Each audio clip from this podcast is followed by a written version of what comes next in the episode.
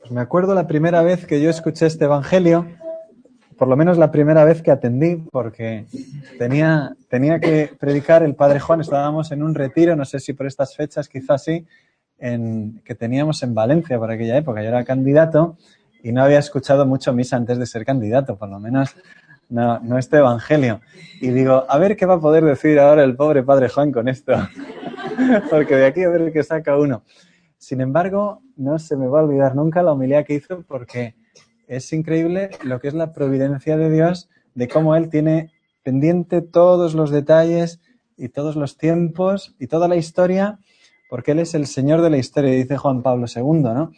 Y a veces puede parecer que la historia va por de manera casual, andando sola, que la llevan las naciones y los cursos de, de los poderosos, ¿no? Y va, pues, hacia adelante, pero es el mismo Señor el que está pendiente de ella y el que la lleva a fructificar, ¿no?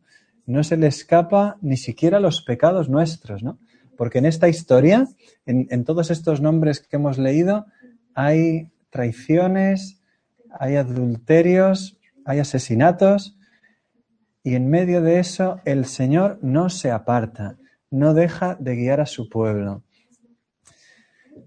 Impresiona que en el Antiguo Testamento esto no era tan claramente así, por lo menos no desde el principio.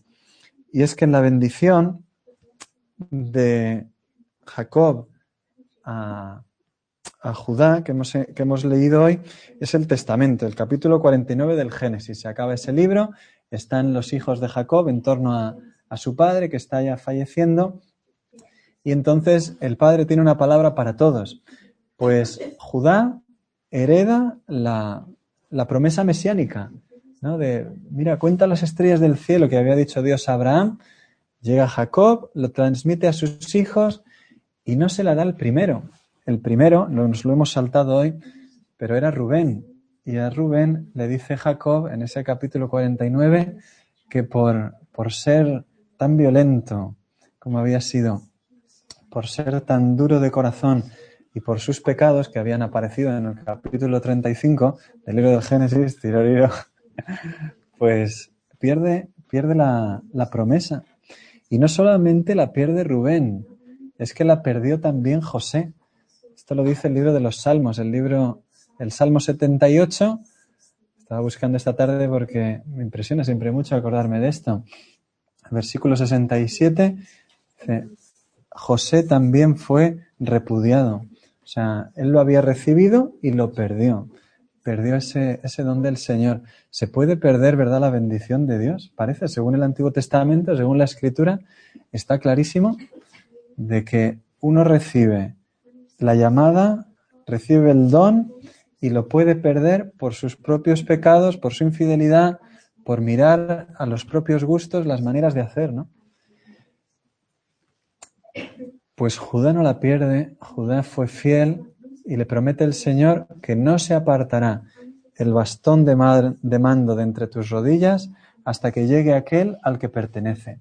Esta palabra aquel la traducen mal en el texto masorético. Saben que en el, en el Antiguo Testamento aparecen solamente las consonantes cuando se escribe en hebreo.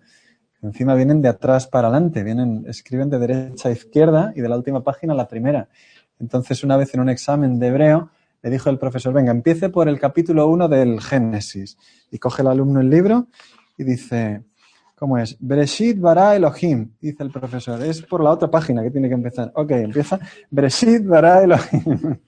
No entendía el pobre, pero se lo había aprendido bien de memoria que decía Bereshit. eh, eh, abra por donde abra, dice lo mismo. Pues, pues en, ese, en este caso, en el capítulo 49, esa palabra, hasta que no aparezca aquel al que pertenece, el texto masorético, porque a los mismos judíos se les olvidó el hebreo. Ellos llega un momento en el que ya no entienden hebreo, hablan arameo, en los tiempos de Jesús hablaban arameo, y Jesús en ese tiempo todavía se, se dominaba el hebreo. Pero un poquito más adelante, en el siglo V, VI, ya no, y le tienen que poner a las, a las letras dibujitos por arriba y por abajo, puntitos, para saber cómo, cómo pronunciar. Son como las vocales, añaden las vocales con puntitos. Tres puntitos abajo, en forma de triángulo, es la A. Arriba un puntito es la I. Entonces, encima de cada vocal o debajo van poniendo. Ya, ya no hay que leer así, ahora ya tienen que ir leyendo así. Van haciendo, que ya es dificilísimo leer los textos masoréticos. Pues cuando lo hacen ellos, ponen ahí una ciudad, la ciudad de Silo, pero no puede ser esa ciudad porque no pinta nada en la historia de Judá. De, no se apartará de, de Silo. Dice, ¿cómo de Silo? ¿Pero qué pasa con esa ciudad y con Judá? No tiene nada que ver. Pues es hasta que llegue aquel al que pertenece. No se apartará el cetro de tus manos hasta que llegue aquel que lo tiene que tener, que es Jesús, ¿no? Se podría entender de otras maneras, también luchan mucho los teólogos. Yo me acuerdo cuando estudiamos eso en, la clase de libros históricos del Pentateuco, eh, el profesor estuvo sufriendo una hora para poder explicar esa palabra. Hay gran, gran polémica respecto a eso, pero al final es el Mesías, ¿no? Sea de una manera o de otra, hasta que no lo pierda él, que lo hubiera podido perder en tiempo de los macabeos, que eran de la tribu de Leví. Y ellos llegaron al poder y ya no está Judá arriba, sino otra tribu, la de, la de Leví por los macabeos, en el 140 y tantos antes de Cristo. Pero es con Jesús con quien se encuentra, con el Mesías, ¿verdad? Dirían los judíos, con el Mesías es con quien se cumple la promesa hecha aquí a Judá por Jacob, que le dice que no se apartará de ti la mano del Señor, porque tú eres el león de la tribu de Judá, el que va a recibir la victoria, ¿no? Mirarlo como es, ¿no? Lo compara a un león muchas veces. En la escritura aparece muchas veces también ese gesto, ese signo, el león que tiene esa fuerza, esa, esa mansedumbre también, saber estar el hecho de la soberanía, sobre la, también en sentido espiritual, sobre las virtudes, sobre las pasiones. Y nos llama la escritura a ver en esta promesa, pues esa manera que tiene Dios de guiar nuestra historia cuando le somos fieles, ¿verdad? Igual que lo perdió Rubén, lo perdió José, pues a Judá le siguió el Señor, le siguió la mano de Dios, pues parece que Judá fue fiel, ¿verdad? que él estuvo al lado del Señor, que, le, que estuvo acompañando la voluntad de Él, y el Señor no se desdice de sus promesas. Esto lo dice más claramente el Nuevo Testamento. La carta a los romanos dice que Dios no es hoy sí y mañana no.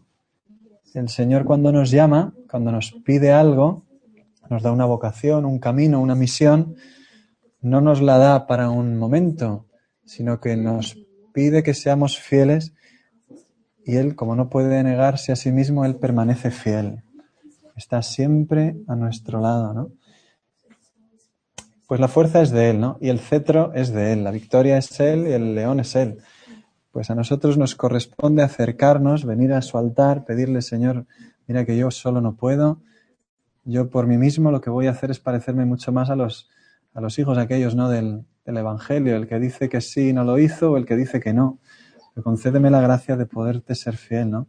De hacer lo que tú quieres, cuando tú quieras, como tú quieras, Señor, con quien tú quieras, ¿no? Así hacen los santos, pero se lo piden a Él. Se van al Señor, no se fían de sus fuerzas y el Señor les concede la gracia de servirle, ¿no? Pues es muy importante acercarse a, a la revelación así, con esa admiración, ¿no? De ver cómo el Señor nos lo ha prometido esto desde miles de años antes de Cristo nos está ya prometiendo su venida. Él se acerca y la liturgia ya desde hoy aparecía o aparecerá, según leamos cada uno las vísperas, ya esa primera antífona del Magnificat de la admiración, ¿no? Empiezan todas con esa exclamación, oh renuevo de Israel, oh sabiduría eterna, siempre con la O, para llamar la atención a la, no sé, a la, la sorpresa que es que Dios viene a habitar en medio de su pueblo, ¿no?